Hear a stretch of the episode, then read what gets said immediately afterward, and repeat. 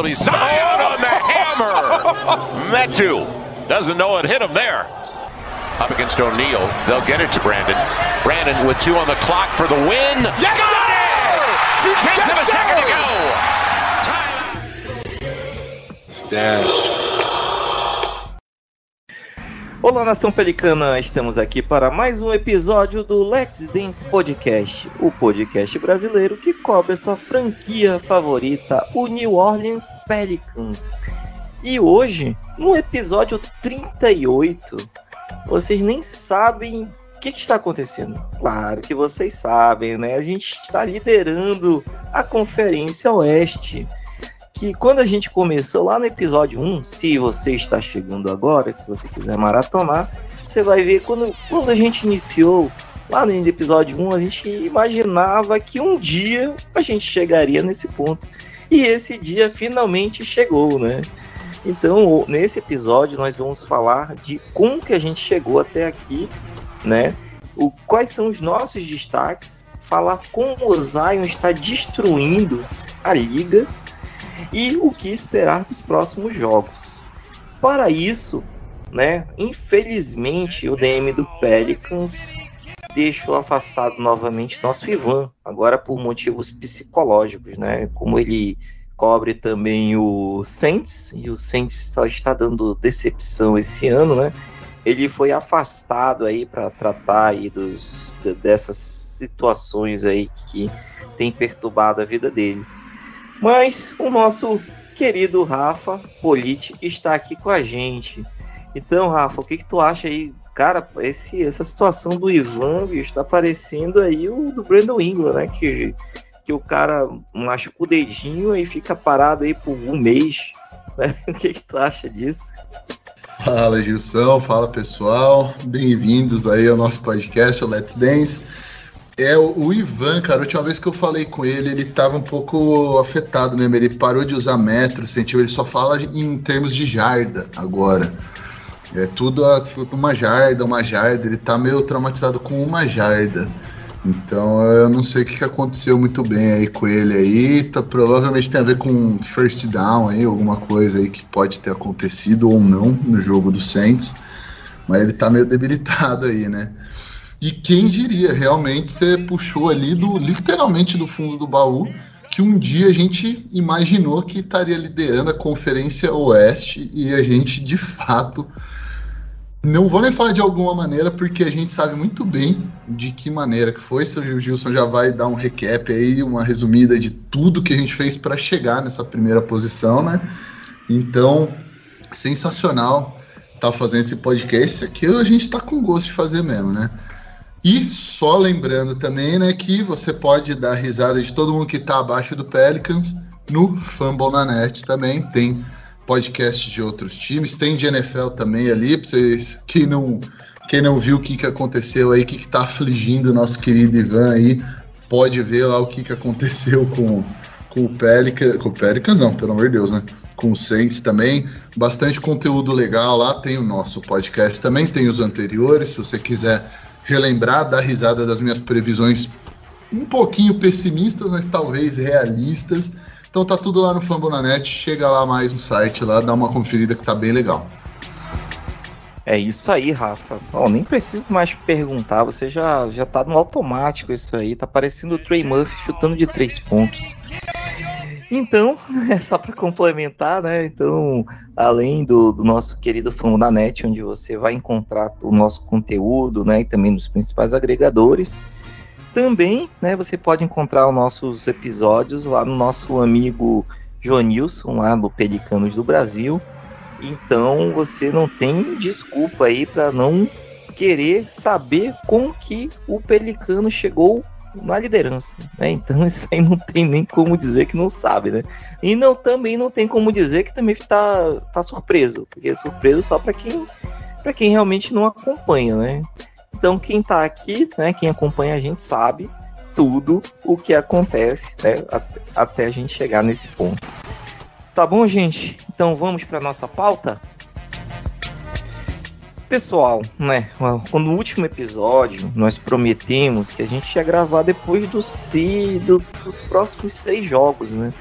Mas aconteceu aí que por várias situações aí, principalmente por causa da Copa do Mundo, né? Vamos jogar culpa na Copa do Mundo. A gente acabou aí por todas essas comemorações, né? O Rafa foi vai falar aí onde que ele estava assistindo os jogos aí. Aí acabou sendo confundido aí com argentino e tudo mais, né? Mas faz parte né, da vida. Então a gente está gravando aqui depois de oito jogos. Né? Então, assim, perdemos dois jogos aí do que a gente tinha planejado, mas a gente está aqui de volta, né? Então, gente, nesses últimos oito jogos, né, foram sete vitórias, sendo as últimas cinco, né, nesses últimos cinco jogos. Então, assim, a gente está com uma, nesse momento que a gente está gravando, antes do primeiro jogo dos contra o Suns, a gente está com a maior sequência positiva da liga com cinco vitórias. Então, né, só para recapitular aqui, né, então nesse, nesse período, né, a gente só teve uma derrota para os nossos fregueses, né, Memphis Grizzlies.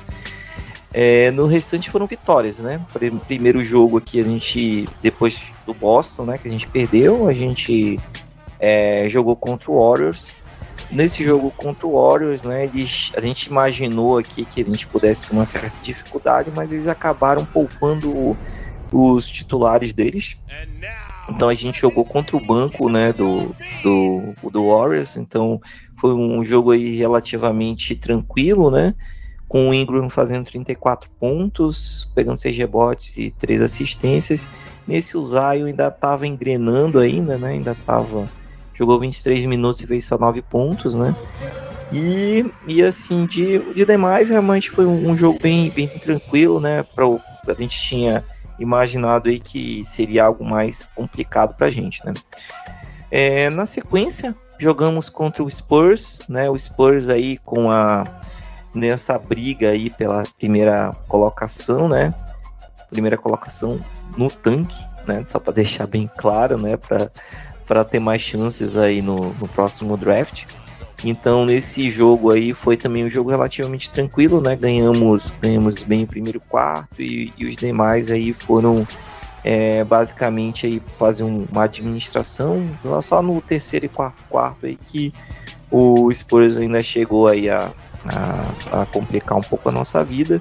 Mas aqui, né, foi quando a gente já começou a ver o nosso querido Zion controlando mais as, as jogadas, né? Terminando com 32 pontos e 11 rebotes, né? Tem até algumas jogadas lá que você via que o, o Spurs tentava fazer a zona, tentava fechar a entrada do garrafão, mas mesmo assim não tinha muito o que fazer, né? O, o nosso querido Keita Bates Diop, né? Tentando agarrar o, Zion de alguma forma, puxar a camisa, mas mesmo assim não foi o suficiente, né?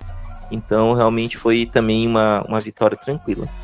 É, no próximo jogo, né, que jogando já em Memphis, né, realmente a gente imaginou que a gente pudesse ter uma, uma, uma assim, uma facilidade, né, mas um jogo mais equilibrado.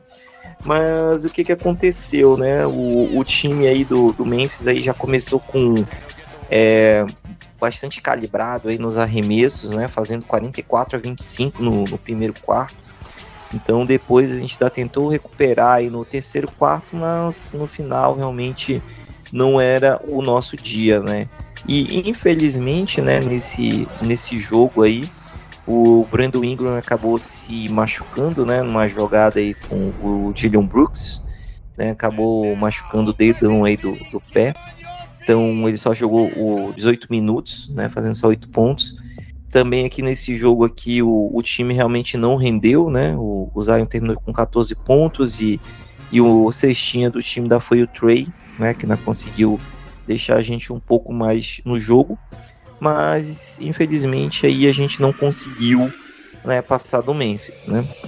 Depois disso, nós tivemos aí um, um jogo com o Thunder, né? Esse também a gente achou que fosse um jogo, ser um jogo mais tranquilo, né? Mas é aquilo ali, né? Parece quando o time joga contra esse, os times que estão mais embaixo na tabela, eles perdem um pouco da, é, da concentração, né? E acabam não, não indo bem, né? Então, nesse, nesse jogo, né? É, foi depois do primeiro quarto que É, o time ganhou por 34 a 26, né? Os demais aí foram muito equilibrados, né? Tem, tendo o, o, Thunder no último quarto aí a possibilidade de, de levar para prorrogação até ganhar realmente, né?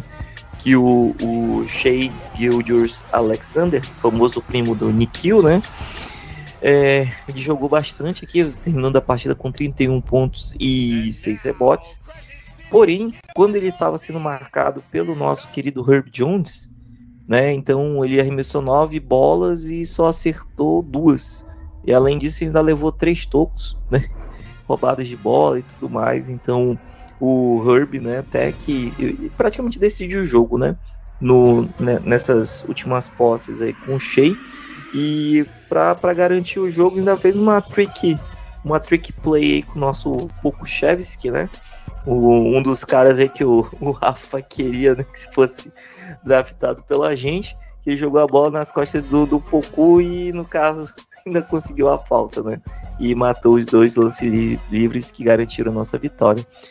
É, aqui, né, a gente já começou também a ter o Zion controlando mais, mais o jogo, né? Terminando com 23 pontos, 8 rebotes e 8 assistências, né? É, chegando na, na melhor marca dele na, na carreira, né, com oito assistências. Então foi um jogo aí que ele foi extremamente dominante, né? E, e aqui também a gente já estava sem o CJ McCollum, né, que estava com com Covid, né? Então ele acabou aí não não podendo podendo jogar, né? Na verdade, ele já estava aí bem bem antes, né? Desde do, do jogo contra o contra o Spurs, né, que ele já estava afastado aí por, é, pela Covid, né, nos, nos protocolos. É, depois, né, foi um jogo aqui que a gente pegou contra o Toronto, que a gente imaginou que o Toronto fosse fosse fazer um jogo bem, bem complicado com a gente, até porque o Nick Nurse é um cara que é extremamente inteligente e monta estratégias aí que acabam dando uns nós táticos aí mas quem deu um nó tático nele foi o nosso Willie Green, né? Que ele fez um, um mix aí de defesa, zona, zona pressionada, individual, trocas, que a gente vai falar daqui a pouco, né? E o time também matou bastante bola de, de três, né? Então é, a gente terminou o primeiro quarto por 40 a 29 e o segundo por 34 a 18. Então, basicamente no primeiro tempo, né, o, o Raptors não conseguiu jogar, então a gente é, conseguiu dominar e o Zion, né, terminando a partida com duplo-duplo, com 33 pontos e, e 10 rebotes.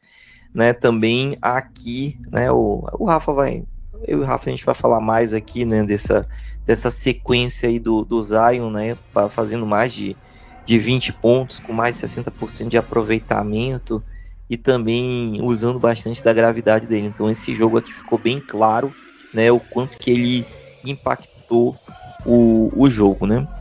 É, na sequência, mais uma vitória contra o Spurs novamente, né, então uh, o jogo foi 117 a 99. Esse jogo aqui foi um pouco mais equilibrado, né, no, no primeiro tempo, mas aquilo como eu falei para vocês, né, o time acaba oscilando um pouquinho quando o adversário não é tão é, não é tão forte, né? E acaba, acaba realmente tendo essa, esses ups and downs aqui durante a partida. Mas no segundo tempo, aí no terceiro e no quarto quarto, o time foi bastante dominante, né? Novamente o Zion com 30 pontos, 15 rebotes e 8 assistências, quase chegando a um triple-double. Então, e nesse jogo aqui também o Valanciunas jogou muito bem, é, terminando a partida também com duplo-duplo, com 21 pontos e 11 rebotes, né? Então ajudou bastante o time, além do nosso querido Alvarado e o Najee Marshall, né? Contribuindo aqui com, com 15 pontos, né?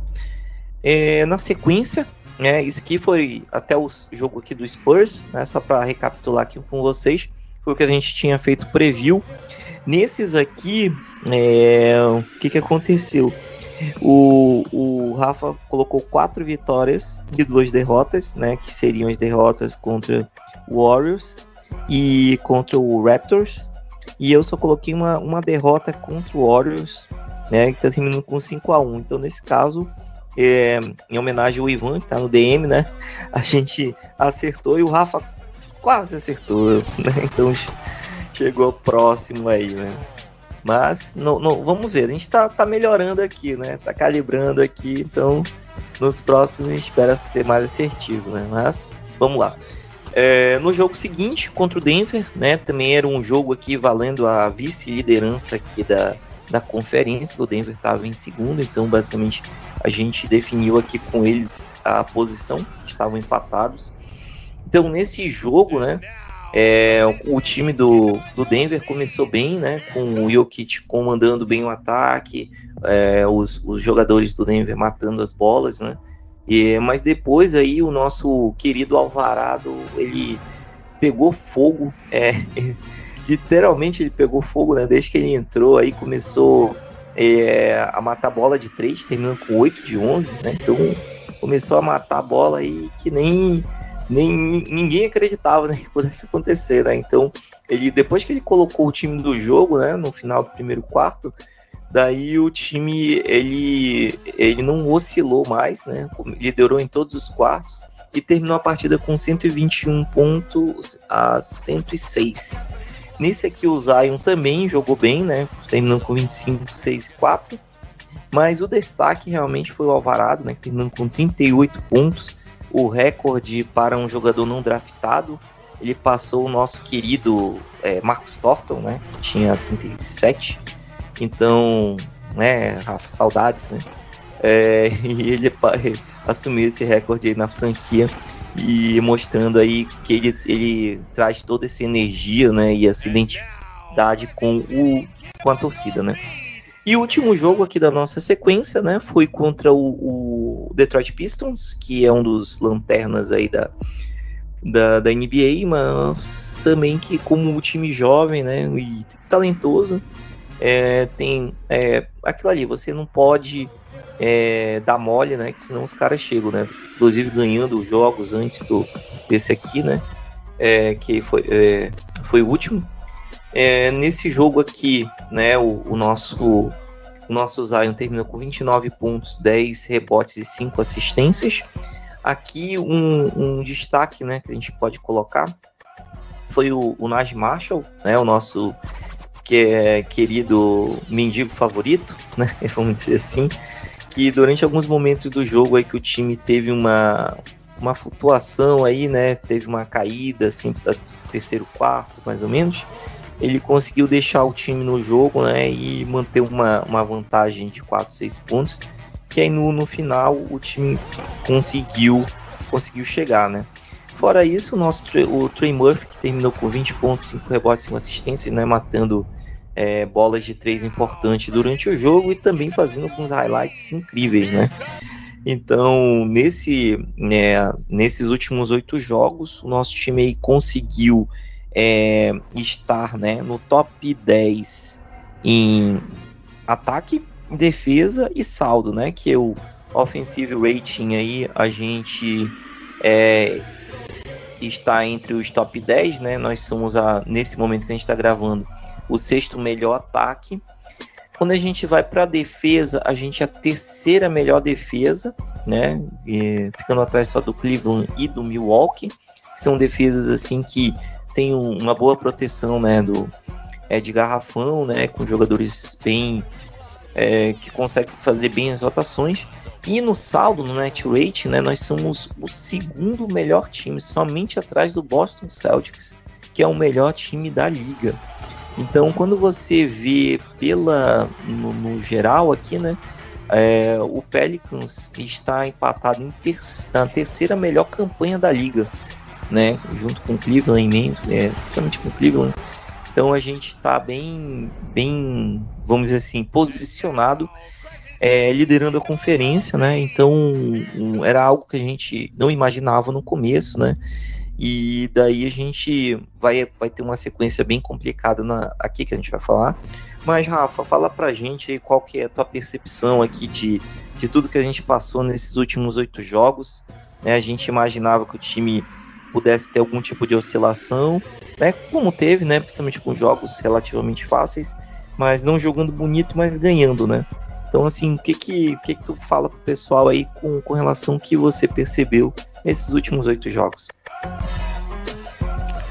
Muito bom, Gilson. Isso aí. É... A gente.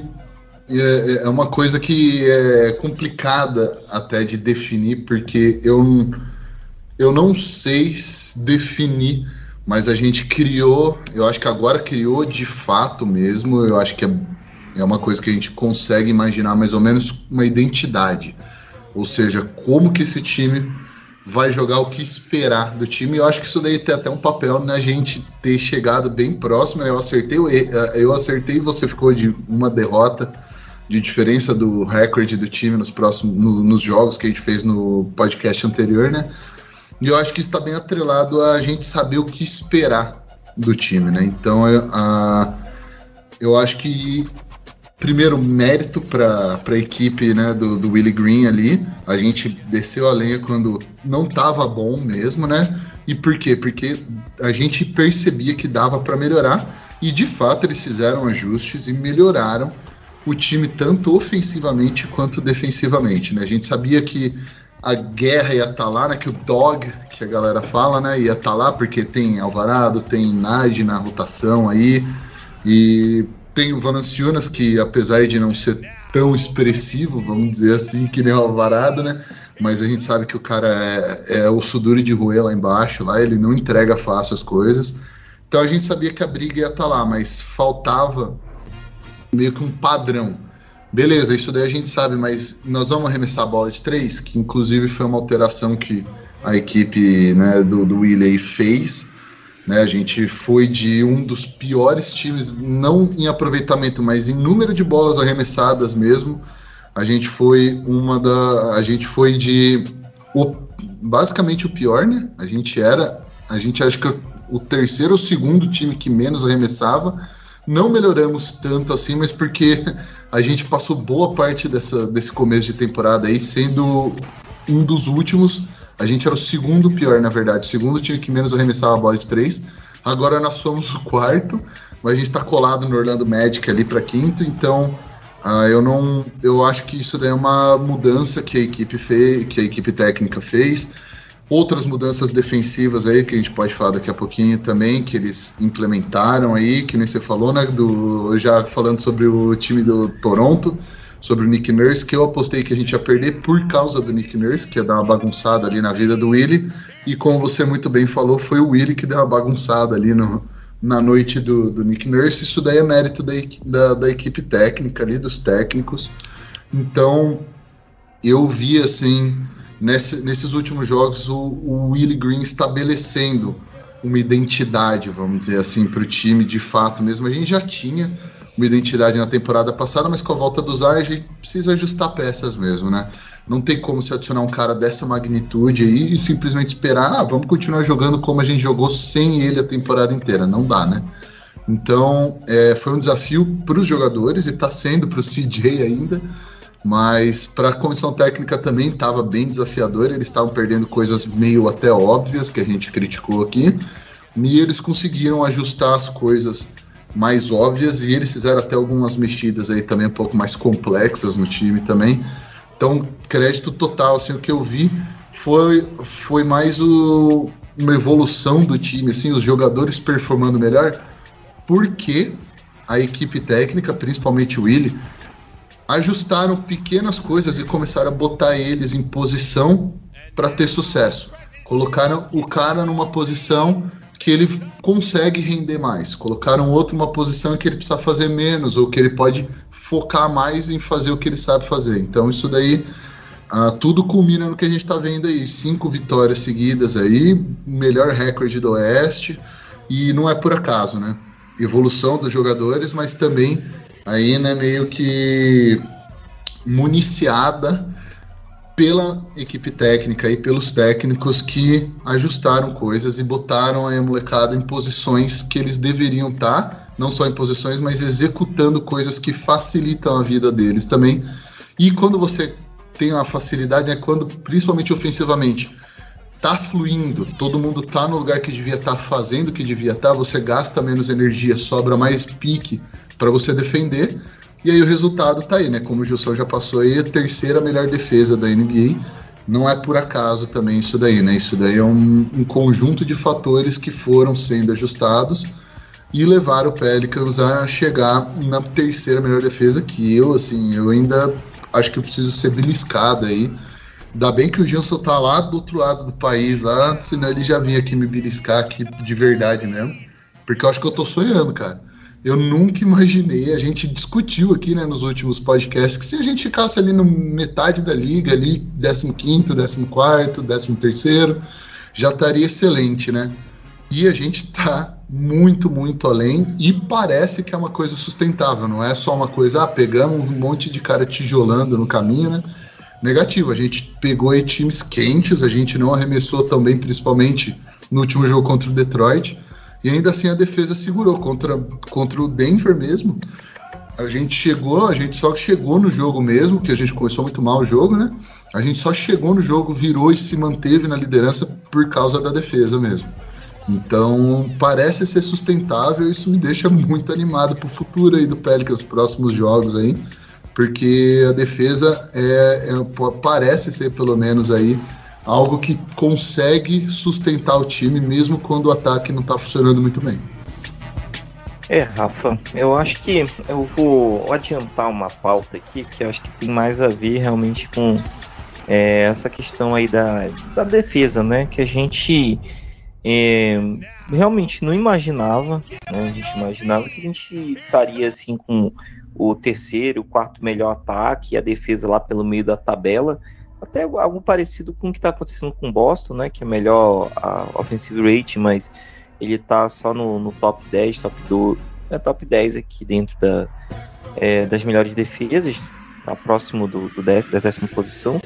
Mas, mas o time, né? Até se você for olhar é, o, o pace né, do time, até que realmente não está muito alto, né? Então, assim, é meio que eu acho que tem uma, uma, relação aqui com, é, com a melhoria da defesa, né? Então, assim, é, um dos pontos, né, até uma, uma, uma situação assim, né, que realmente queria trazer aqui, é como que o time né, tem jogado, mesmo com vários desfalques, né, jogando sem Ingram, nove jogos, jogando sem Herb, né, e também uma quantidade de jogos, CJ aí também com Covid, né, também jogando, o próprio Zion também, umas partidas. Então, assim, a gente, vamos dizer assim, nem 30% dos jogos a gente jogou com todos os nossos melhores jogadores, né? É, então, assim, um dos pontos, eu acho que realmente é um consenso aqui, é a profundidade do elenco, né? Os nossos role players aí, eles têm é, feito com que o time não deixasse realmente a peteca cair. E, e assim, né, defensivamente, é, por exemplo, a gente perdeu o Herbie aqui, né, depois do, é, do jogo contra o, o, Thunder.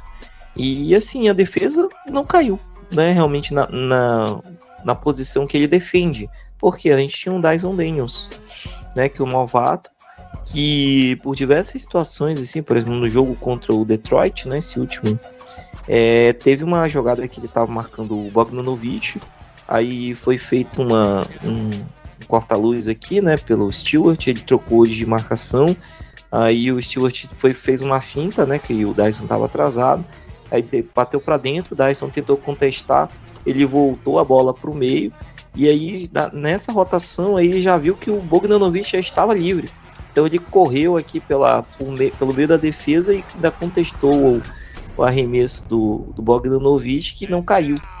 Né? Então esse é um, é um dos exemplos aí de, de como assim o time realmente não está caindo, né? É, por exemplo, o CJ não jogou, é, então botam o Alvarado desde o começo. O Alvarado também conseguindo manter o, o time, né? Fora isso que o Trey Murphy, que tem jogado no lugar aí do, do Ingram, né? É, tem, tem acertado os arremessos, tem feito até mais, né? Então, assim, como é que tu tá vendo essa... É realmente é, essa versatilidade né, do, do nosso elenco, é, principalmente nessas condições, né, de realmente não deixar a peteca cair, né? É, então, é, chega até, a gente chega num questionamento aí de de será que o Pelicans não é o time mais profundo da NBA? É o time que mais tem jogadores ali no banco, tirando os titulares, claro, né? Mas jogadores no banco com condição de jogo mesmo, nível NBA, condição de entrar e, que nem você falou, não deixar a peteca cair. E aí tem alguns argumentos aí, né? Provavelmente o Boston tá nessa, tá nessa discussão aí, né? O, pô, os caras que tem. Os caras que podem trazer Malcolm Brogdon do banco é, eles estão de fato aí, né, num, num, nível legal aí de profundidade. O Clippers também, né? Que tem um banco bem legal aí, já que o Kawhi tá tirando férias pelo jeito aí, né? Não sei o que, que acontece com ele. A gente reclama toda vez que eu pego mal com o Ingram, que pô, o cara tropeçou e tá três semanas aí machucado. Eu lembro do Kawhi, então aí eu me dá uma, uma acalmada no coração aqui, né? Uh, quem mais que pode ser aqui profundo? Talvez o Toronto Raptors, mas não sei muito bem. Memphis Grizzlies também, eles têm um talento para para achar uns Desmond Bain aí, achar um Santi Aldama da vida aí também, que eu, eu acho que eles têm uma profundidade muito boa, mas olha, eu acho que sinceramente o Pelicans ali, se não for o time mais profundo ali, é um dos três mais profundos, isso daí é, é que nem você citou, né? É fundamental, porque não cai o nível quando alguém perde um jogo, quando alguém tá com problema de faltas, que nem o Herb, infelizmente, aí, né, a juizada não tem sido muito amigável com ele, não. A gente até conversou no último podcast que pode ser, né? Então, alguém com problema de faltas, alguém com Covid, que nem o CJ, alguém machucado, não cai o nível. E o que acontece na, na minha visão, isso daí tá atrelado com as melhoras da equipe técnica, né? uh, da equipe, desculpa, né, do, da equipe de técnicos mesmo, equipe técnica aí, né? Essa mudança que eu comentei antes aí, de approach deles mesmo, aí de, não de filosofia, mas de como executar as coisas, né? Então, uh, o que eu vejo é que o Pelicans tem feito um esforço para adicionar wings, vamos dizer assim, né? Para adicionar caras com um certo tamanho, uma certa envergadura, caras que podem trocar na defesa, caras que podem correr atrás ali de um arremessador, que, que podem ser versáteis defensivamente, né? E a gente vê Herb, a gente vê Trey, a gente vê Dyson, aí são todos caras aí grandes, longos, caras móveis. Então, é, a parte do Griff, mas também quando chega no, no, no nível do Willie ali, isso foi um ajuste que eu senti que o Willie fez muito acertado que cai também na parte da identidade do time, tudo isso daí se junta numa coisa só, é que role player, jogador que sai do banco, jogador role player, não é um jogador que entra no jogo para driblar a bola, para ficar batendo a bola, para criar o próprio arremesso. Tem um cara que tem um papel só para isso. Role player não entra no jogo para tirar a posse das estrelas que tiverem em quadra. Role player não entra em jogo para para dar ordens defensivas, nada. Ele entra lá para fazer o papel dele. E isso parece que o William agora conseguiu acertar a mão junto com os jogadores ali. Então, para mim, isso daí casa muito bem com o Devonte Graham. A gente queria basicamente trocar ele por duas balas vencidas. E agora ele tá até que decente. Ele tá se esforçando pra caramba defensivamente. Ele tá arremessando arremessos que a gente não xinga ele quando ele arremessa. A gente fala isso aí mesmo. Era bola para arremessar mesmo. Ele melhorou pra caramba, e não porque ele virou um jogador melhor. Eu não acho que ele evoluiu nada da temporada passada para essa, mas eu acho que ele entendeu qual que é o papel dele. Ele é um role player, ele entra lá para dar o sangue defensivamente, apesar de ser pequeno, mas ele vai correr, ele vai empurrar geral, ele vai se matar lá. E no ataque ele vai correr pela quadra, pegar um monte de corta-luz e se abrir, ele vai arremessar. Se não abrir, ele vai rodar a bola. Mesma coisa com o Alvarado, ele vai entrar para ser uma peste com outro guarda lá. Se tiver livre, ele vai arremessar, ele vai infiltrar para geralmente para achar um jogador cortando, e ele entendeu o papel dele. Trey Murphy, mesma coisa. O Trey Murphy entendeu o papel dele, que ele vai estar tá lá nos corners, se não tiver aberto, ele vai se mover, ele vai atacar a cesta se os caras fechar forte nele, que nele tá dando umas dunk insana ultimamente aí. É o Nard Marshall, pô, sacanagem aí, tá aprontando para cima de geral porque ele parou de fazer aquelas bandejas malucas dele, parou de ficar batendo a bola e tentar criar o próprio arremesso. Ele entende que o papel dele agora é rodar a bola até que a defesa, se a bola chegar com a defesa quebrada nele, ele ataca. Se não, ele continua rodando a bola. Ele não tenta fazer coisas que ele não sabe fazer. Então isso daí para mim tá tudo atrelado aí. E é uma é, e, para mim isso daí só mostra a profundidade do elenco e quando você coloca eles em posição para fazer o que eles sabem fazer e nada além disso, isso daí exalta mais ainda, bota mais luz ainda, ao ponto da gente ver um Alvarado metendo 38 pontos, a gente vendo Nage aí no último jogo contra o Detroit também não tava nada rolando ofensivamente. Ele entrou lá e fez o que ele tinha que fazer, era o que precisava. Ele não inventou nada. Não, não tem turnover. Isso é uma coisa é uma coisa que não pode acontecer. Você pode notar todos os times bons da liga o banco entra e não tem turnover. Os caras sabem que eles não estão lá para desperdiçar a bola, eles não podem desperdiçar a bola. Então é o tipo de coisa assim que merece palmas para a equipe técnica. Eles fizeram alterações, mas também merece palmas para os reservas mesmo. Eu acho que o Pelicans hoje, pelo menos, é um time que tem a maior profundidade. Pode não ser o banco mais talentoso, mas é o banco bom o suficiente colocado na melhor situação possível. Então isso permite que eles brilhem totalmente. Para mim, o banco está jogando aí próximo do 100% que eles podem entregar. E eu não vejo eles regredindo justamente porque eles não estão fazendo a mais, eles não estão dando sorte. Eles não estão, pô, demos sorte que o Devontae Gray matou sozinho aquela bola. Não, ele tem capacidade de fazer isso. O que ele não tem capacidade é de rodar um time inteiro pick and roll e apontar os caras para onde ir e depois voltar e defender, que não é a responsabilidade dele mesmo. Então, para mim isso mostra como o Pelicans aí uh, tem um elenco para mim o mais profundo, talvez não de talento, mas sim situacional. Eles são os melhores hoje na NBA, o melhor banco para mim no que eles precisam fazer e eles conseguem fazer. Cara, quando tu falou do Devonta defendendo, realmente você é algo perceptível, né? Ele ano passado assim ele tentava ser o armador principal do time, é o cara que tentava fazer, né, as coisas acontecerem. E nesse ano você não vê, né? Você realmente tá, a gente percebe que ele tá fazendo o que precisa fazer. Tem jogo que ele tá matando muita bola, tem jogo que ele fica lá, tenta uma, duas, não dá certo, ele tenta defender, deixar o corpo lá para pegar uma falta de ataque.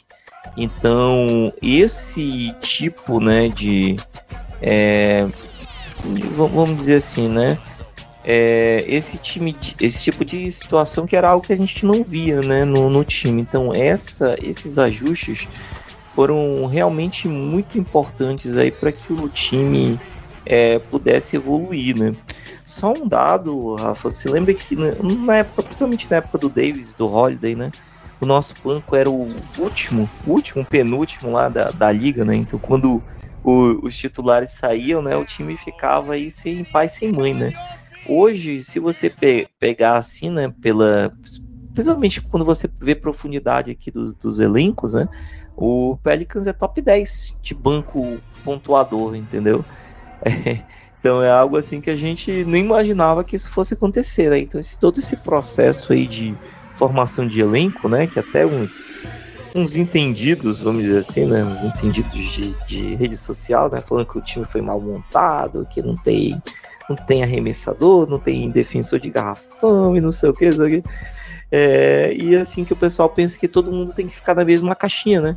Não, tem que ter os arremessadores, tem que ter o, o cara que vai proteger o garrafão e tal, mas basquete não é uma não é uma receita que a gente pega e diz assim, não vai funcionar desse jeito, tudo, todos vão, tudo que você fizer desse jeito vai dar certo. Na verdade não é, né? Cada um tem é, o que que consegue realmente para formar o elenco e daí dependendo do, do como que a, a comissão trabalha com os jogadores, você consegue realmente é, formar o melhor elenco, né, as melhores rotações possíveis, né?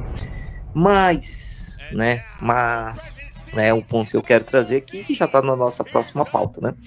No último, no último episódio a gente estava falando, né, do Ponte Zion, né, que realmente ele não estava, ele estava lá no meio que escanteado, né, esperando aí o, o CJ e o Ingram é, tentarem organizar o time, daí ele recebia a bola no post, ou, ou recebe, passava aí várias posses aí sem tocar na bola. para tentar resolver, né? Nesses últimos jogos, né, com as ausências do Ingram, do, do McCollum, né, então ele tem realmente sido a principal arma do time, né? Então, né, isso meio que é uma benção, né, disfarçada, né, com o David Griffith costuma falar, né? Nesses jogos, a gente percebeu que o, o Point Zion voltou, né? E agora a gente está vendo quem que funciona com ele, né? Então, Rafa, você já tem todas as estatísticas aí, né? Pelo teste do olho, né? Vamos dizer assim, que é, é que quem que não conhece de estatística fala, não, pô, o cara tá jogando bem, não sei o que, tá se posicionando bem. O que a gente tem percebido, né? Que é que o Zion, né, ele tem é, controlado mais o jogo, né? Tem usado a gravidade dele para encontrar os arremessadores, que o principal alvo dele é o Trey Murphy, né? Que é o nosso principal chutador, mas mesmo assim ele acaba encontrando é, outros jogadores aí para dar sequência no jogo, né? Principalmente os que gostam de fazer o atacar os close-outs que a gente chama. Então assim, Rafa, fala aí pro pessoal aí como é que tá o nosso point Zion, né? Que aí na sequência eu vou te perguntar como que esse point Zion vai funcionar quando todo time estiver é, saudável, né? Mas conta aí pro pessoal aí como é que tá esse nosso point Zion. Pois é, eu peguei aqui sete jogos de, de espaço amostral, vamos dizer assim, porque foi o espaço que a gente achou que ele começou, né, desde o do comecinho mesmo, a realmente dar a bola na mão do Zion. Não quer dizer que foi o durante sete jogos que ele tá realmente point Zion, né? Foi que nem o Gilson falou, mais por necessidade do que por opção. Mas a gente descobriu aqui, né? que nos últimos sete jogos, que inclusive seis vitórias e uma derrota nos últimos sete jogos, Zion não jogou tantos minutos assim, né? Ele jogou 33 minutos, 33 cravado pro jogo. E o Point Zion rendeu 26,6 pontos por jogo em 65,5% de field goal. 8 lances livres, 8.3 lances livres arremessados por jogo, matando 72,5% dos lances livres, 9.3 rebotes por jogo, 5 assistências contra 3 turnovers, 1.7 roubos de bola por jogo, 1.3 tocos por jogo e só uma falta e meia por jogo de point Zion. Plus minus de 9.4, que para referência, é o segundo maior plus-minus do time nesses sete jogos, atrás do Alvarado só. Então, eu não sou nenhum especialista aqui pelo jeito, mas eu acho, assim, me disseram que isso aqui é bom. Parece que é uma um número bom, hein? Não sei o que, que você acha aí, Gilson, mas para 33 minutos, 26 pontos, ponto, 26.6 pontos por jogo, em 65,5% de field goal, tá, não sei, parece que tá legal, né? Tá, vamos dizer assim, quantos conseguiram chegar nisso aqui? Talvez o, o nosso o cheque, ou antes o, o Rio Chamberlain, o, o Karim, vamos dizer assim, né? São, é basicamente a cabalista né? Desse, desses jogadores, né? Mas, mas, assim, Rafa, é, essa parte a gente já, já imaginava, né? Que ele tendo mais a bola na mão, ele teria né, essa, essa liberdade. Mas o que o pessoal realmente não, não sabe, ou não, ou não, não sei se realmente não, não lembra, né? É que o Zion no começo, é, ele não tinha esse tamanho todo, né? Ele era um menino até relativamente baixo, né? Até dar esse estirão aí na adolescência, né? Então ele era um armador, né? Então, assim, com todas as, as entrevistas que perguntam ele sobre a armação né, do jogo, ele costuma falar, né? Não, eu sempre é, desde do começo era um armador, né? Um point guard. Então eu cresci, mas mesmo assim a visão de jogo, o entendimento da, do, do que, que é melhor né, do time, no, no motion, né? É o, o, melhor que eu consigo encontrar nos companheiros, né? Então isso está sendo é, bem otimizado, mas além disso, né? Acho que é algo que a gente sempre esperava, né? Desde Duke, era a defesa, cara. Você vê que nesses últimos jogos, é, essas roubadas aí que você mostrou aí são, são é, resultado da, da forma como que ele tem lido né, os ataques e como que ele tem contribuído na defesa. E isso também tem a ver com a melhora da nossa defesa de perímetro, né? Então, se você é, observar aí, né, como que o Zion tá conseguindo esse, essas roubadas, você vê, ó, o, um, algum jogador para um Shai, um Shai ou algum outro que vai tentar atacar a cesta, né? Então ele vem, é, o time dobra, acaba dobrando, né? Dependendo da situação, ele faz um mix aí de defesa individual com defesa zona, um trap, alguma coisa assim. Então ele acaba chegando, né, perto daquele jogador, consegue dar um tapa na bola, né, e alguém rouba a bola, né? Consegue dar um tapa, rouba a bola e sai no contra-ataque. É, e também nos tocos, né, que eu acho que algo assim, assim, que chama atenção, né, porque era algo que a gente já esperava, né, ele vindo pro, é, do X-Side, né, realmente para tentar é, dar esse, esses tocos, principalmente quando ele tem o Dyson, tem o Herb, ou até o próprio Nage, ou até o José, né? Você é Alvarado, é, que eles acabam segurando um pouco o defensor, que ele perde um pouco o time né, da bandeja, ele consegue chegar na, na ajuda e dar o toco, né? Então, é, esse ponto que eu vejo que assim me, me anima mais, sabe? Além da questão do, do, do ataque, essa defesa aí com o time completo e ele com esse entendimento e esse, vamos dizer, esse comprometimento de defender, vai ser algo que vai ser extremamente importante para o resto da caminhada, né? Sim, com certeza, com certeza. Uh, o Zion, ele não é um mau defensor na bola, ele não é um mau defensor um contra um. Não é ótimo, excelente, ele, ele é bom. Ele é, vamos dizer assim, ele é acima da média, mas não por muito também não. Ele não, não, não atrapalha, mas também não vai, geralmente, né? Não vai fazer coisas espetaculares. O Herb é um excelente defensor na bola, on ball, né? Já o Zion é um pouco acima da média, mas não muito. O Zion é excelente como help defender, como um defensor de ajuda. Ele é excelente defensor secundário.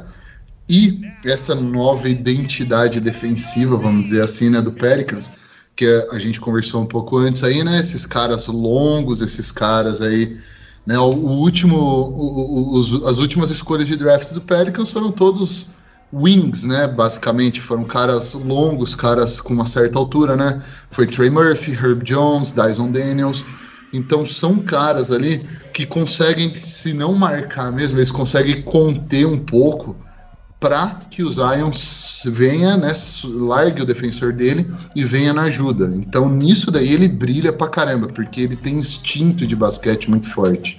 Isso daí que você falou dele ser armador, né? Realmente ele, ele não, não é alto ainda, né? Pro, pro estilo de jogo que ele joga, ele, se ele fosse mais alto aí, eles. Puta merda, não sei o que, que ia acontecer com a liga, não. Então ele realmente ele tem o, o instinto de jogador de perímetro. Eu acho que é por isso que o Point Zion funciona tão bem. Ele não tem um handle muito bom, um controle de bola muito bom. A gente vê aí, às vezes, ele driblando, a bola bate no pé, é uma zona, o pessoal mete o braço no braço dele, na bola, é uma coisa de maluco às vezes, né? Às vezes é uma montanha russa, mas é uma coisa que dá para ele melhorar e eu tenho certeza que ele vai melhorar com o tempo, porque isso daí não é nada mais do que esforço mesmo. É pegar lá no ginásio, na off-season e bater bola ali. E bater bola, e bater bola, e bater bola, e, e fazer um monte de drill. Então ele vai melhorar, porque desde que ele entrou na liga, por mais que a gente tenha duvidado, inclusive eu, né, de um pouco dessa dedicação dele, principalmente com a questão do peso, lesões e tal, mas tirando acho que o J.J. Redick e o J.J. Redick nem criticou a ética de trabalho dele, né? Criticou o relacionamento dele com os teammates, né? Com os companheiros de time. Então, eu, a gente sempre leu que ele era um cara que treinava pra caramba, um cara super focado, um cara que vai até o limite. Então, eu não tenho dúvida de que o controle de bola dele vai melhorar. E só vai melhorar o point Zion, né? Como você falou, ele sempre foi armador. Então, para ele é natural fazer algumas leituras que para um cara desse tamanho não, não são normais, né? E ele é um mismatch ambulante, basicamente, né? Se você põe um cara menor, mais ágil nele, ele simplesmente passa por cima desse cara. Se você põe um cara maior para cobrir ele, ele tem esse instinto de armador mesmo, aí ele tem esse instinto de jogador de perímetro, ele vai achar o passe certo, que nem você novamente falou muito bem, Gilson. Geralmente pro melhor arremessador, E se não para o melhor arremessador, ele geralmente faz o passe certo para o cara que está livre mesmo. Ou então ele vai simplesmente ser mais rápido, ele tem mais potência para atacar a cesta. Então não tem muito o que fazer, né? É muito difícil achar um cara para marcar. O Odiano Nobi, que tá aí na conversa para defensor do ano, coitado, ele tá até agora tendo pesadelo com o Zion. Os caras mandavam dobra em cima do Zion e o Zion escapava da dobra e enterrava. Então, foi realmente botar a bola na mão dele, foi sem querer uma ótima coisa aí que aconteceu pro Pelicans. Pois é, cara, realmente, o único ponto realmente que eu quero saber, realmente, todos nós, né? Quando o Ingram voltar, quando o CJ estiver melhor, né? Como que vai ser essa distribuição de jogo, né? Das rotações. Eu espero que realmente agora, como o, a gente sabe, né? Como que o Zion rende melhor, nas rotações dele estejam esses jogadores que estão rendendo melhor com ele, né? Que são os PNDs, né? São os, os, os arremessadores que defendem, né? São esses wings aí, né? Como você falou. Então, o que realmente o time tem que fazer é justamente pegar e manter o time com nessa, nessa condição, né? É, eu até achei bacana, né, o, é, essa rotação com o Dyson, com o, o Trey, o José, o Larry Nance, né? Que assim, eles realmente fazem esse complemento com o Zion. Talvez o que a gente deva, deva ver nos próximos jogos sejam aquela lineup que a gente teve no playoff no passado, né? Com o Ingram, com o Herb, com o Valanciunas, o CJ, né? E uma, uma segunda, assim, com o Zion, né? Com o Alvarado, com o Dyson, com o Trey, né? E o Larry Nance, que aí realmente você consegue mesclar jogadores que se potencializam jogando ou com Ingram e McCollum, né? Que é algo que a gente já viu que deu certo e um, uma rotação com, com o Zion e, e, essa galera, né? Que aí você imagina, começa os, os, titulares, aí normalmente o Ingram joga os 12 primeiros minutos, né? E daí você bota nessa, nessa segunda rotação aí é, o Zion com esses, esses defensores arremessadores, aí o time vai, vai voar em cima dos reservas do, do outro lado, entendeu? Então, é algo que a gente, eu acho que ainda tá é, como eles falam, né, scratching the surface, né? Então a gente nem, nem chegou realmente em todo o potencial do time, né? Mas eu não sei que assim, pelo que tu tem visto, né? Você acha que eles vão fazer isso ou não? Eles vão ainda tentar fazer com o Ingram jogando com Zion ou com McCollum, sabe? Ou realmente durante o jogo fazer essas rotações com o que que dá certo e no final fechar com o que tem de melhor. Pois é, Gilson, aí você levantou a pergunta de um milhão de dólares aí mesmo, e eu realmente, eu vou admitir que eu não tenho a resposta. O que o Willie estava fazendo antes desse mar de lesões aí, né? Ele estava meio que amarrando o Zion com o CJ. Sempre que sempre jogava o Ingram com esse grupo que você citou, e aí entrava Zion e CJ para o Ingram descansar. Uh, eu não sei realmente o que, que o Willie vai fazer. O que eu gostaria é o que você sugeriu mesmo. Eu gostaria de amarrar o CJ com o Ingram e deixar o Zion com esse grupo que mostrou nos últimos jogos aí que tá funcionando, tá engolindo os outros times, literalmente. Então eu gostaria que fizesse essa alteração aí.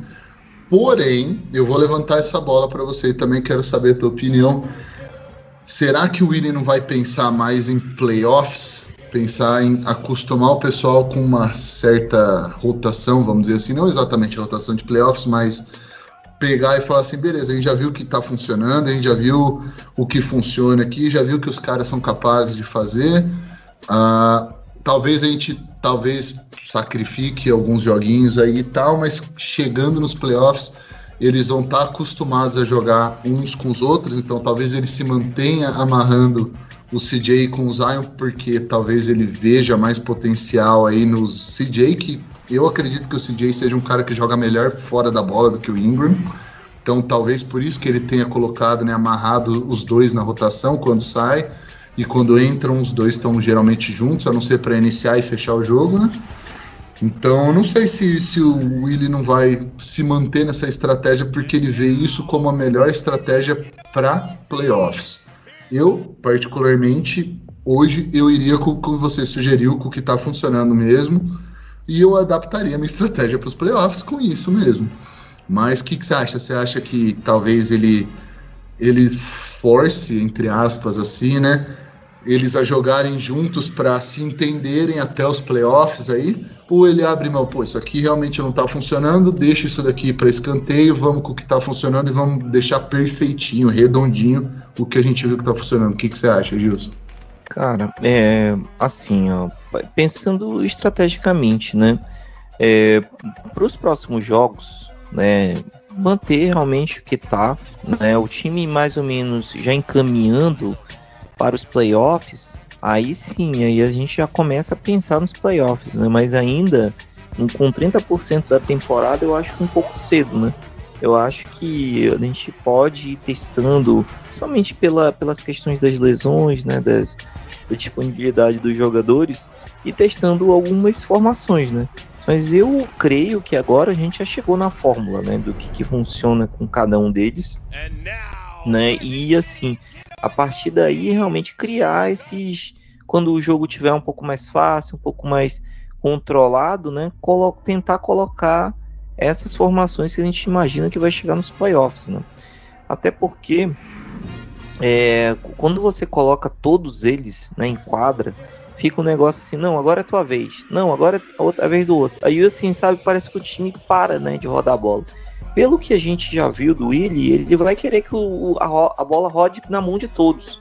Mas é, é realmente questão de entrosamento e questão realmente do, é, do jogador entender assim, não, eu vou, eu vou pegar porque agora é minha vez, vou definir, ou agora não, eu vou procurar o melhor remesso. Né? Eu acho que é esse que é o ponto que a gente vai ter que definir, né? Como que o time vai, vai funcionar melhor. E além disso, a gente não pode botar as, as principais estrelas e também é, não ter esse comprometimento defensivo de, deles, né? Porque assim, você tirando o Herbie, o, botando um Trey, aí beleza. Aí como é que fica o restante? Ah, o Larry Nance, ou tem que botar o, o, é, o Dyson, sabe? Então, assim, realmente tem que, é, antes né, de ir para o que realmente a gente vai usar no playoffs, a gente tem que é, sedimentar mais essa forma de jogo, até para que cada um entenda qual que é a sua função, né, o que já está acontecendo, e daí a gente consiga começar a fazer os ajustes aí para os próximos é, para a sequência do, do campeonato, né? Mas nesse momento eu não mexeria muito não, eu deixaria desse jeito e conforme for, for tendo as necessidades e começando a ajustar o time, né? É isso aí. É, eu, tá, eu concordo com você. Eu acho também que a, a gente pode explorar e ver até onde vai, né? Essa, essa lineup aí, porque que nem você falou, ainda tá scratching the surface. A gente ainda tá vendo onde vai dar isso daí. De repente a gente descobre mais alguma coisa aí que a gente nem sabia que tinha aí, que, que tinha no time e, e funciona, né? De fato, é uma coisa sustentável. Mas eu vou te perguntar outra coisa, Gilson.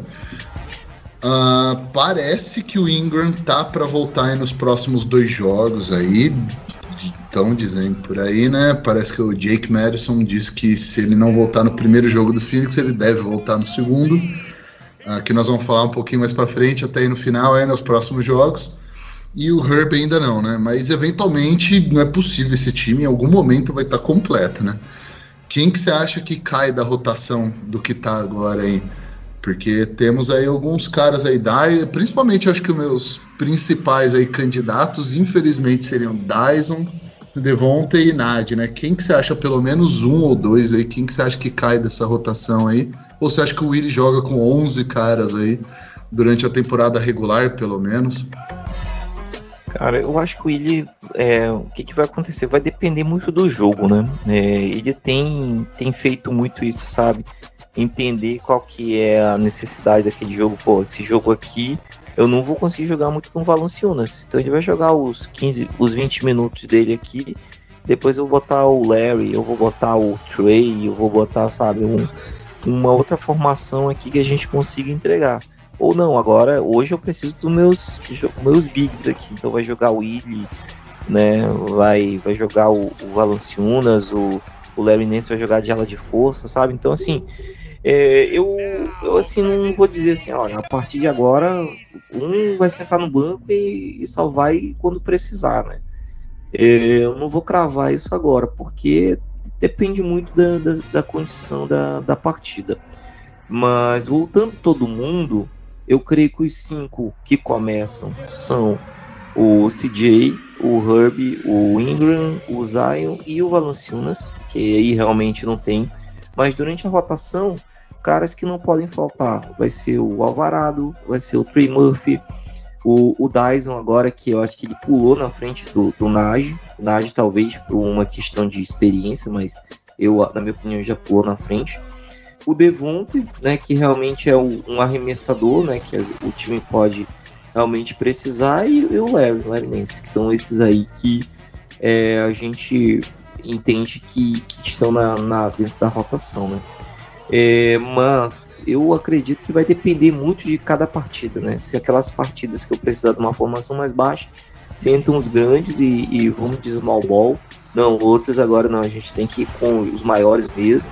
É, e daí tem que avaliar, né? Se o CJ realmente precisar de um tempo aí para recuperar do, do Covid, sentar, sabe? Deixe, é, não se preocupar em querer queimar etapas, né? mas não querendo também ficar em cima do muro, mas são é realmente vai depender do, do adversário, da, da condição e daí ele fecha a rotação, né? Mas para grupo, é, você que já foi treinador, né? É aquilo ali, né? Tem que deixar o grupo sempre é, motivado, né? Para quando aparecer a oportunidade poder agarrar e dar o melhor resultado. Pois é, eu da minha limitada experiência como jogador e como, como técnico, eu vou te dizer que pelo você, você falou perfeitamente aí. É, é, manejar egos também é, uma, é um grande trabalho que o técnico tem, talvez seja até o mais difícil, né? Porque pro resto ele tem assistentes, mas para lidar com pessoas é ele, né? Ele é o líder, ele é o head coach. O título já diz tudo, né? E infelizmente Hum, eu realmente eu não consigo ver ele dando um DNP ali, um Do Not Play Coach Decision. Não consigo ver ele sentando um Devonte Grant saudável. E eu acho que por tudo que o Nad fez no, na última temporada, mas principalmente o que ele tem feito nessa daí, eu também não, não acho que o Willie daria um DNP ali pro, pro Nad também. Infelizmente, eu acho que se ele tiver que encurtar um pouquinho a rotação, infelizmente quem baila é o Dyson. Uh, não gostaria disso, mas o Dyson é mais inexperiente, apesar de ser o melhor defensor de longe dos três. Uh, eu ainda acho que com o rookie, com o cara que acabou de chegar aí e tal, não sei o que, ela cola.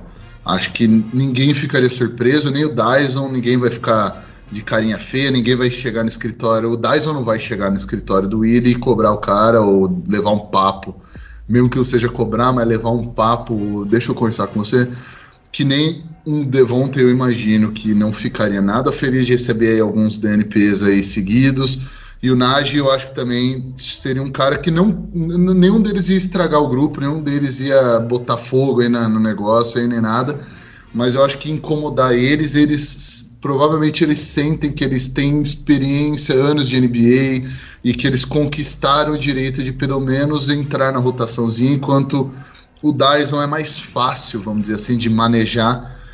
Um não jogou porque não deu, mas é muito novo, ainda você tem 19 anos, tua hora vai chegar. Eu acho que é o mais, caminho mais fácil, que infelizmente para mim, uh, de um ponto de vista de quadra de basquete, eu acho que não é a melhor decisão para o Pelicans, mas do ponto de vista de grupo, eu acho que é a certa. Não sei, o que, que você acha?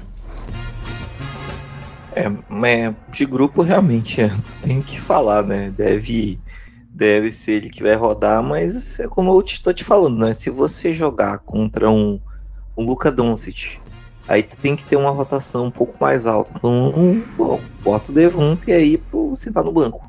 Né? aí eu vou precisar pô, dos wings aqui para marcar o cara. Mas não, ó, que eu tenho, eu preciso de arremessadores. Os caras botaram uma zona aqui que eu não tô conseguindo atacar, e então eu preciso de arremessadores. Aí o Devonte entra, né? O Nash, eu acho que é um cara assim mais de grupo, sabe? Pelo que eu percebi. Então, se ele realmente não jogar, eu creio que ele vai estar tá lá animando a galera, vai estar tá tentando manter o, o clima animado, sabe? Então, assim, eu acredito assim que deva ter alguma coisa assim, mas acho que não, não vai impactar muito o grupo. É, pelo que a gente já viu aqui do, dessa cultura né, que está sendo formada aqui, nada nada assim, assim desse nível aqui vai, vai impactar. Certo? Ah, então assim, nosso horário já está bem adiantado. Então vamos pegar aqui nossa bola de cristal e vamos fazer aqui nossas projeções, porque os próximos jogos aí são bem, bem interessantes, né? Então vamos lá. A gente vai ter Suns, dois jogos com Suns, né? Você até tinha comentado, né, que talvez o Ingram voltasse nesse primeiro, mas já está confirmado que ele não vai. Talvez ele volte no de domingo, né? Depois a gente tem dois jogos contra o Jazz, mais um contra o Suns, mas esse já fora de casa e o Bucks. Vamos lá. Qual, é, qual que é teu prognóstico aí no, com esses dois, os dois primeiros jogos aí com o Suns em casa? Vitórias, derrotas? Os dois primeiros jogos do Suns, eu acredito que a gente split. Eu acredito que a gente ganha um e perde o outro. Ah, eu acho que os caras vão vir com sangue nos olhos depois da sapatada que eles tomaram aí, né? É, vai ser um jogo difícil, bem difícil amanhã, inclusive, né?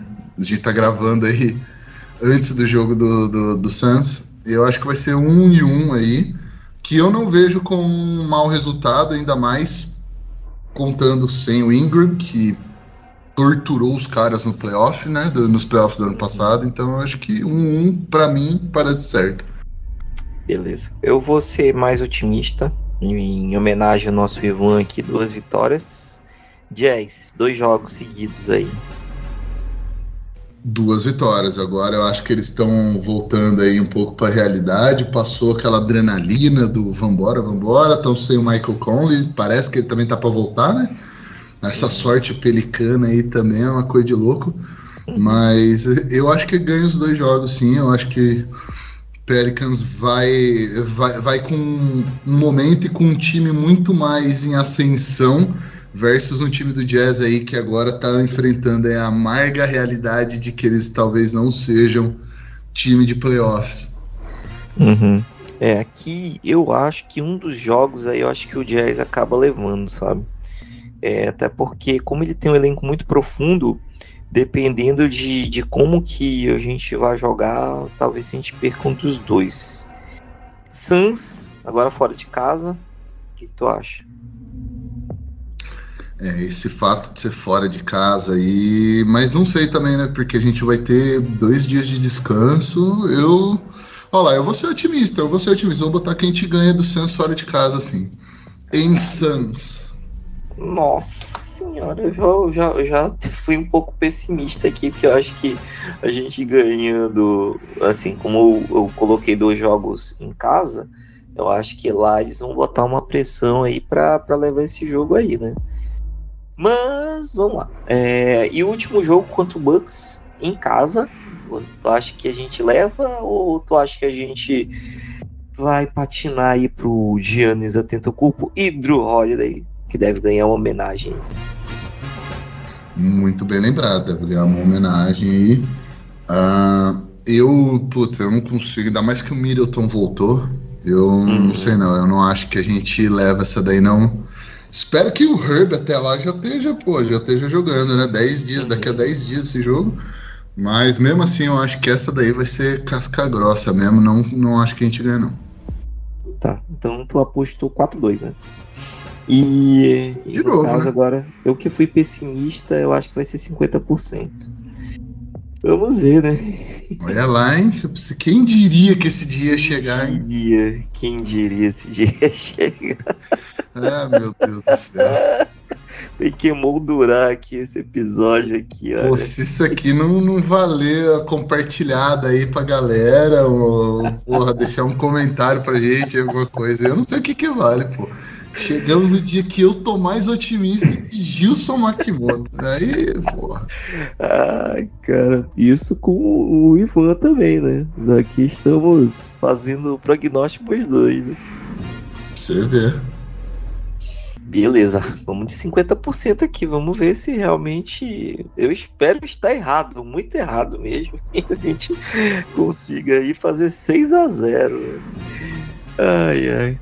Beleza. Então, Rafa, eu acho que era isso, né, que a gente tinha para comentar. Realmente, eu tô procurando aqui na memória que qual foi a última vez que a gente liderou a liga como Pelicans, né? Como Hornets a gente já conseguiu, né, no passado, né? Mas com Pelicans eu talvez aqueles começos de temporada, 2, 3 a 0, 4 a 0. Mas depois para se manter com 30% da temporada na nas cabeças, na cabeça, no caso da divisão da Conferência Oeste, né? Eu acho que era algo que a gente não imaginava, né, um tempo atrás, né? Ó, vou te falar, hein? A última vez que o Pelicans emendou cinco vitórias seguidas foi em 2018. Uhum. Eita, nós. Faz um tempinho aí, né? Faz, faz um. Isso aí, pô, 2018 a gente era feliz e não sabia. É verdade. A gente estava próximo de um colapso e não sabia, né? Exatamente. Pô, pra mim, máscara era coisa de enfermeiro. tá certo. Então, Rafa, fala aí pro pessoal aí, dá um, destaque final, dá um. Fala aí para serem otimistas aí nessa próxima. Nessa, nesses próximos jogos. Né? E fala pro pessoal aí o, como não te encontrar, né? E como também ajudar a gente, né? Dar estrelas, dar indicação, né? Para que a gente chegue a mais ouvintes. Exatamente, Gilson. Bom, vou deixar aqui, eu vou plantar a sementinha do mal aqui agora. Aí, ó, seria muito legal se todos vocês estão ouvindo aí começassem a encher o saco nos Twitter da vida, nos Instagram, nos TikTok, na bagaça toda aí, porque aparentemente o Trey Murphy quer participar do campeonato de três e do de enterradas. Eu sou totalmente a favor de encher o saco de todo mundo, criar aí uma encheção de saco aí, para que se fale mais sobre isso mesmo aí. Eu gostaria pra caramba de ver, até porque a gente já viu que ele consegue ser muito bom nos dois mesmo, né? Então, pô, Seria bem legal, viu? Falar bem a verdade aí, que se ficasse, a gente fosse relembrando a galera aí semanalmente, vamos dizer assim, ou diariamente, quem sabe, né? Quem tiver mais tempo aí, sobre as dunks do cara, sobre o cara tá matando aí mais de 40% de bola de três, então fica aí, né? Sugestão de agenda, de movimento aí, para a gente, quem sabe, né, criar uma barulheira em cima do Trey aí, para que ele consiga participar desse All-Star Game no campeonato de três e no campeonato de enterrada. No resto, uh, não tem como me encontrar. Tchau. não tem como me achar. Eu tenho WhatsApp. É isso aí, mas no geral. Valeu, pessoal, pela paciência de vocês aí. E se vocês quiserem, comentem aí também o bracket de vocês. Comentem se vocês acham que o que o Pelicans vai tomar sapatada aí nesses próximos jogos, se vai ganhar tudo. O que, que vocês acham aí? Xinga a gente, manda a sugestão do que a gente falar também. Dá o feedback de vocês aí, que a gente tá sempre querendo um, um feedback com apoio de vocês aí, beleza? No mais, brigadão e até a próxima aí. Vai ter, vai ter mais um aí, provavelmente, talvez a gente vai tentar fazer antes do Natal, né? Vamos ver, né? Beleza, cara. Muito obrigado aí, que realmente uh, tudo dê certo, né? Então, pessoal, para finalizar aqui, né, como destaque final, né, só mesmo para seguir aí as páginas pelicanas aí que temos por aí, né? Temos agora uns um, um nosso amigo Pelican Sincerão quebrando, furando a bolha, né, da, da NBA Twitter, chegando chocando, aí, choquei, cho, chocando geral aí, comentários aí bem vamos dizer assim, complexos, né? Apimentados. Apimentados, né? Então, assim, a galera aí realmente tá, tá, tá surfando na boa fase pelicana, né? Então vá lá no perfil do Ivan, no Pelicans BR, vá lá no nosso amigo Vitor, né? O Pelicans Squad, vá lá no Pelicanos do Brasil, vá no Pelicans Sincerão, vá, procure, só procure, só coloque Pelicans lá que vai aparecer bastante coisa.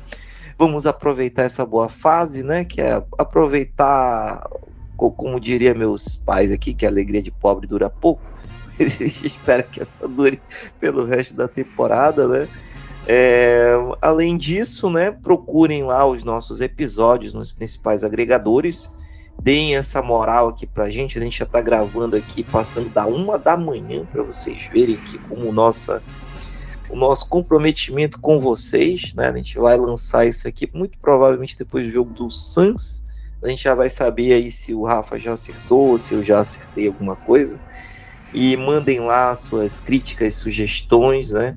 E estamos aí, né, para a, até o Natal. Tá bom, gente? Então, muito obrigado e até a próxima.